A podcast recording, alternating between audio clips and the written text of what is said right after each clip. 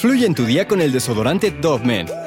hecho con un humectante a base de plantas, para que te sientas fresco, con confianza y sin irritación. Siente cómo fluye tu día con Dove Men. Birgit Mayer desapareció sin dejar ningún rastro en Nuremberg, Alemania, cuando se comenzaron las averiguaciones para saber qué le había sucedido, no se pudo llegar a nada que fuera realmente contundente. Tuvieron que pasar 28 años para que la resolución de este terrible caso llegara a su fin. Y esto gracias a su hermano.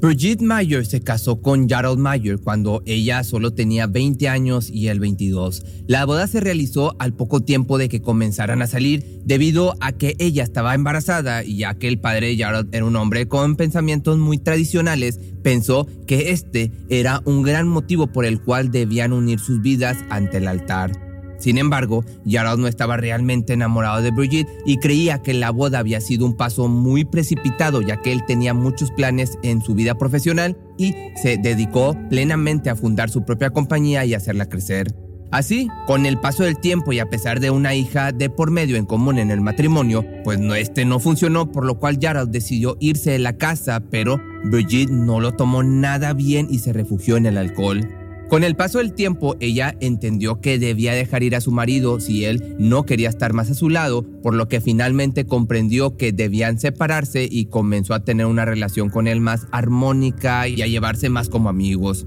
El lunes 14 de agosto de 1989, cuando tenía 41 años y durante el proceso de divorcio, Brigitte desapareció sin dejar rastro aparente. Un día antes se había reunido con su aún marido alrededor de las 6 de la tarde para hablar sobre el acuerdo económico al que tenían que llegar después del divorcio y donde habían quedado en que Gerald iba a dar 400 mil dólares. Después de que este último se fue, Brigitte había hablado por teléfono con su madre y después con su hija Yasmín, a la que le había dicho que al día siguiente la llamaría a primera hora por la mañana. Según las declaraciones de Yasmín, ella se despertó a medianoche sobresaltada y con una sensación muy extraña de que algo había sucedido. Al día siguiente llamó a su madre por teléfono, pero esta no contestó y decidió ir a buscarla a su departamento. Cuando llegó y tocó el timbre, nadie atendió el llamado. Así que decidió entrar y al revisar el lugar se dio cuenta de que su mamá no estaba por ningún lado. Como no logró localizarla, llamó a su padre para saber si este sabía algo, ya que pues estaba enterada de que el día anterior se habían visto, pero el padre le dijo que no tenía idea de dónde podría estar su mamá aunque sí le había comentado que al día siguiente quería ir a ver unos muebles.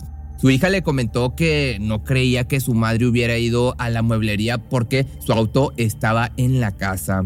Como Yasmin no la pudo localizar por medio de su padre, decidió llamarle a su tío, que era el hermano de Brigitte, el policía Wolfgang Sielaf, quien prestaba sus servicios en la ciudad de Hamburgo. En cuanto su hermano supo de la desaparición de Brigitte, realizó una denuncia oficial. Pronto se comenzaron a repartir los datos y señales importantes para poder encontrarla. Una mujer rubia de un metro sesenta de altura, hermana de un policía y exmujer de un millonario. En un principio, la policía llegó a pensar que Brigitte se había ido por su propia voluntad. También consideraron que quizás podría haberse quitado la vida por depresión debido a su próximo divorcio, pero después de las investigaciones que se comenzaron a realizar sobre las últimas horas en las que se vio a Brigitte antes de su desaparición, se llegó a la conclusión de que la última persona que le había visto había sido su marido y que el posible móvil para que éste le hiciera daño era la cantidad de dinero que tenía que darle por su separación. También se dijo que ella tenía en su poder unos documentos con los cuales podía ser que tanto Gerald como otro exitoso empresario fueran a la prisión.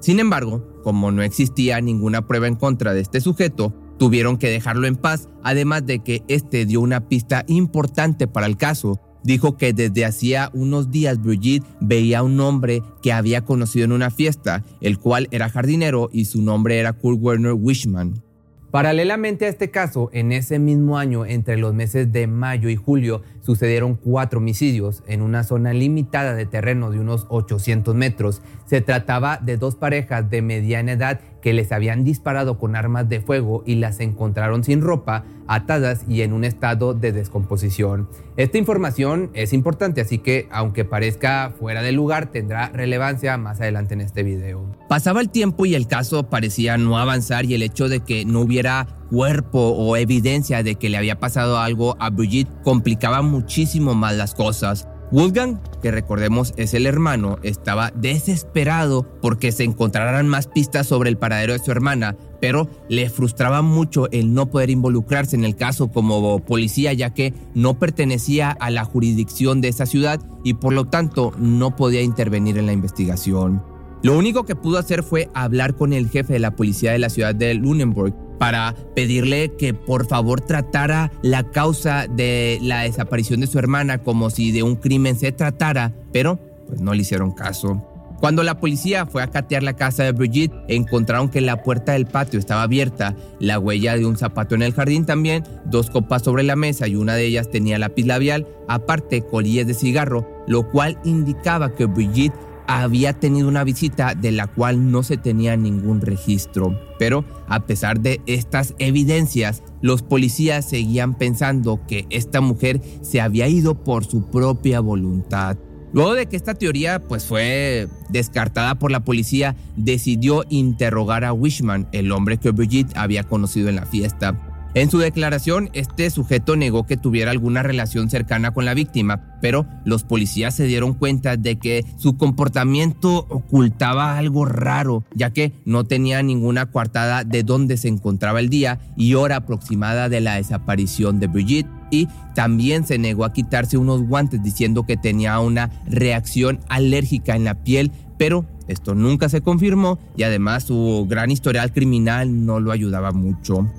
Luego de un año se puso al frente de la investigación un nuevo policía llamado Klaus Werner que ayudó a limpiar el nombre de Jarl ya que averiguó que la cantidad que éste le daría a Brigitte por su divorcio no representaba mucho para él ya que solo equivalía a un año de los impuestos de su empresa por lo que consideraba absurdo que esto, este móvil para que él hiciera daño a su esposa pues como que no cuadraba. Hoyt estaba seguro de que Wishman tenía algo que ver con lo que le había sucedido a Brigitte y pensaba que el hecho de que lo hubieran dejado ir se debía a una total y gran negligencia. A pesar de todas estas extrañas circunstancias, tuvieron que pasar cuatro años para que la policía obtuviera una orden de registro para catear la casa de Wishman y el 24 de febrero del año del 93 llegaron a su casa. Cuando tocaron a la puerta nadie respondía y decidieron llamarlo al trabajo para decirle que se presentara enseguida a su casa. Luego de un momento la esposa abrió la puerta y comenzó la exploración del lugar.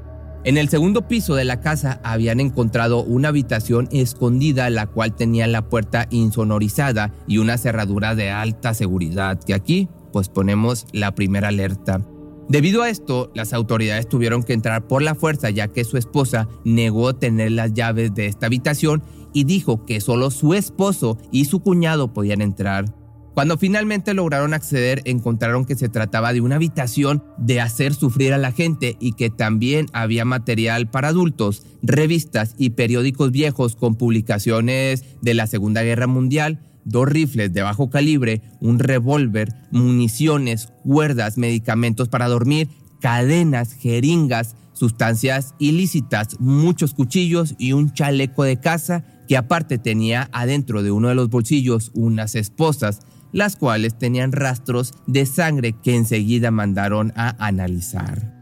Pero como los policías habían llamado a Wishman, lo habían alertado de que estaban en su casa, por lo que en lugar de llegar enseguida, huyó y se ausentó por días. En el trabajo también pues no les pareció extraño, ya que su esposa le había conseguido una licencia médica para 10 días. Sin embargo, a pesar de que todo apuntaba que Wishman tenía algo que ver, la policía no emitió ninguna orden de arresto en su contra y menos lo buscó. Después en uno de sus autos habían encontrado más evidencia, armas, municiones y una bolsa de dormir. De nuevo pidieron otra orden para catear su casa y esta vez buscaron más en el jardín y al remover la tierra encontraron un Ford rojo que estaba completamente enterrado, que tenía sangre en el asiento trasero y además encontraron más armas, pero no había rastro de ningún cuerpo. Así pasó el tiempo y aún con tanto en contra de la policía no emitían ninguna orden en contra de Wishman. Él seguía libre como si nada hubiera pasado e inclusive en una ocasión fue parado por un tránsito y manejaba un auto Mercedes-Benz que el mismo Wishman había reportado como robo, pero al no existir ninguna orden policial en su contra, pues nuevamente lo dejaron ir. Tiempo después, el 20 de marzo del año del 93, este sujeto realizó una llamada a la empresa de Gerald y lo amenazó diciéndole que pronto tendría noticias de él. No se supo más de este hasta 20 días después, o sea, el 11 de abril, cuando estuvo involucrado en un accidente múltiple. Gracias a esto, la policía lo arrestó y ya que encontraron en su auto más armas y más municiones, además de dinero y cheques, en este caso pudo más la ley del control de armas de guerra que el que fuera sospechoso de un asesinato. Cuando volvieron a interrogar a Wishman, la policía se dio cuenta de que era un hombre peligroso y muy capaz de quitar una vida, pero cuando quisieron averiguar más y antes de que la investigación prosperara, el 25 de abril del 93, cobardemente, Wishman se quitó la vida colgándose con su propio cinturón en su celda. Lo único que dejó fueron cartas a su familia de despedida y además les pedía que nunca pusieran en venta su casa. Desgraciadamente la investigación no pudo avanzar más ya que según la ley alemana no se puede investigar a la gente que ya murió y la policía tuvo que abandonar el caso y dieron por inconcluso lo que le había sucedido a Brigitte. Sin embargo, en el año 2002, luego del retiro laboral del hermano de Brigitte, quien hasta ese momento había hecho una increíble carrera policial y fue conocido como una figura célebre en Alemania gracias a su lucha contra el crimen organizado y que fuera el jefe de narcóticos, jefe de la policía judicial y que a su cargo hubiera más de 10.000 personas, este decidió enfocarse en reabrir el caso de su hermana, ya que el no saber nunca qué le había sucedido era algo que no lo dejaba vivir en paz ni a él ni a su familia. Su mamá, por ejemplo, había entrado en una terrible depresión y había intentado quitarse la vida en dos ocasiones y su padre había perdido la vida en el año 2001. Wolfgang estaba seguro de que Wishman sí había tenido que ver con el crimen y el que estuviera muerto no ayudaba en nada ya que él necesitaba encontrar los restos de su hermana para poder estar en paz. Fue entonces cuando comenzó la investigación por su cuenta y descubrió que durante las investigaciones se habían cometido, obviamente, muchos errores y negligencias policiales. Una de las corazonadas de Wolfgang era que el cuerpo de su hermana tenía que estar en algún lugar de la propiedad de Wishman y pensó que si compraba la casa podría tener libertad de investigarla a fondo. El detalle era que no tenía dinero, por lo que le pidió la ayuda a su excuñado, pero este se negó diciendo que la idea le parecía bastante descabellada y macabra. Pero todo dio un giro positivo cuando en el año del 2006 la viuda de Wishman perdió la vida y la casa quedó a nombre del segundo esposo de la mujer. Sin embargo, fue hasta el 2017 que Wolfgang se, se decidió a llamar a Rudolf para pedirle permiso de inspeccionar el terreno y la casa y este dijo que sí enseguida. Revisaron cada rincón, el sótano, la planta baja, el primer piso, la recámara secreta y el jardín que el cuarto secreto aún estaba lleno de cosas de su anterior dueño. Había cintas de videos de la Segunda Guerra Mundial, material para adulto, programas de televisión sobre los asesinatos de las parejas que habían sido encontradas ya sin vida en el bosque y sobre la desaparición de Brigitte Mayer. Además, en las paredes descubrieron unas conexiones de audio que llegaban hasta el sótano y también había una cuerda que se podía utilizar para escapar por el garaje. Poco tiempo después de este cateo, cateo no oficial, la jefatura de policía de Lunenburg había quedado a cargo de un viejo amigo de Wolfgang, por lo que este le ayudó a reabrir el caso, pero había una condición para las nuevas investigaciones, que no hubiera ningún policía que hubiera estado anteriormente relacionado con el caso, para que hubiera solo una visión fresca y nueva. Pero pronto se toparon con un nuevo obstáculo y este era que como el caso había sido catalogado como una desaparición y no como un asesinato, todas las pruebas ya no estaban y solo pudieron encontrar una lista de las cosas que habían sido encontradas en la casa de Wishman durante los cateos anteriores. Lo que Principalmente llamó la atención fueron las esposas con restos de sangre que habían encontrado. Estas en el pasado se habían enviado a analizar a la Escuela de Medicina de Hanover, pero no había rastro de los resultados, por lo que llamaron al doctor de esta universidad, de esta escuela, quien estaba a cargo, y este les dijo que buscaría ver si encontraba algo. Así, luego de unos días llamó para decir que las esposas aún se encontraban en el sótano de la escuela, por lo que se mandaron a analizar de nuevo y se compararon con la sangre de Jasmine Mayo y el resultado, pues, ¿qué crees? El resultado era positivo, por lo que esto conectaba inmediatamente con Brigitte Wishman. Así que rápidamente regresaron a la propiedad y llevaron equipos especiales de rastreo, pero no encontraron nada, por lo que después fueron al cementerio donde Wishman trabajaba y pidieron permiso para abrir seis tumbas que se habían cavado durante los días cercanos a la desaparición de Brigitte y al comparar las muestras no se encontró ningún parentesco. Aún así, Bulgan pues seguía y seguía buscando y acordó junto con su equipo que el día 29 de septiembre del año 2017 regresarían a la propiedad, llevaron a un albañil y cavaron agujeros en las paredes y la fosa mecánica. Así con el paso del tiempo se estaban desesperando por no encontrar nada, pero luego de que a uno de ellos se le hundiera el pie en la tierra, la antropóloga bajó con un pequeño rastrillo para seguir buscando y encontró un hueso que parecía ser un pie humano. Al seguir excavando, encontraron el esqueleto completo de una persona que por la cadera se habían dado cuenta de que se trataba de una mujer. El cráneo estaba envuelto en una bolsa de plástico y cuando la quitaron observaron que el cráneo llevaba puesto unos aretes de perlas y como Gerald estaba presente pudo constatar que esos aretes eran de su ex esposa. Por fin, después de 28 años, habían encontrado a Brigitte, aunque fuera en estas tristes circunstancias y a la vez horribles.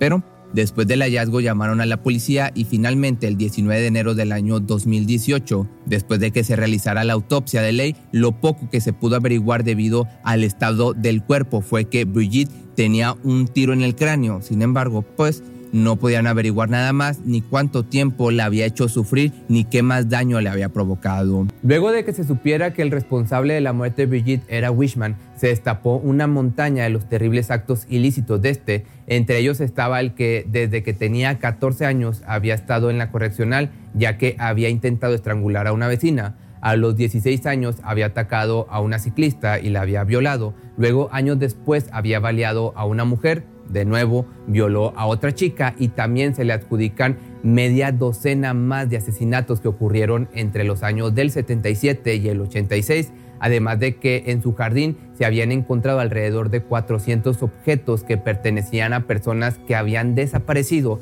y que al igual que el caso de Brigitte, se habían considerado casos inconclusos. Se calculó que la cantidad de mujeres que había a las cuales les había quitado la vida era de alrededor de 24, además de que la muerte de las dos parejas que habían encontrado durante la desaparición de Brigitte también eran crímenes de Wishman. Es así como por fin y después de tantos años se cerró un ciclo gracias a Woolgan que no descansó hasta encontrar a su hermana y así finalmente él y su familia pudieron tener el consuelo de saber qué había pasado con su hermana, con su familiar, a pesar de que la verdad les destrozará el corazón y que pues no pudo haber justicia más que la justicia divina. Pero si te gustó este video no olvides seguirme en mis redes sociales y recuerda que los audios sin censura los subo todos los días a Spotify. Fluye en tu día con el desodorante Dove Men, hecho con un humectante a base de plantas, para que te sientas fresco, con confianza y sin irritación. Siente cómo fluye tu día con Dove Men. Cuando el tráfico te sube la presión, nada mejor que una buena canción. Cuando las noticias ocupen tu atención, enfócate en lo que te alegra el corazón. Y cuando te sientas mal, un buen médico te ayuda a sanar. Sabemos que mantener tu salud es tu prioridad, también es la nuestra en Kaiser Permanente, donde trabajamos juntos para cuidar de todo lo que tú eres. Kaiser Permanente, para todo lo que tú eres. Kaiser Foundation Health Plan of the Mid-Atlantic Stay Inc., 2101 East Jefferson Street, Rockville, Maryland, 20852.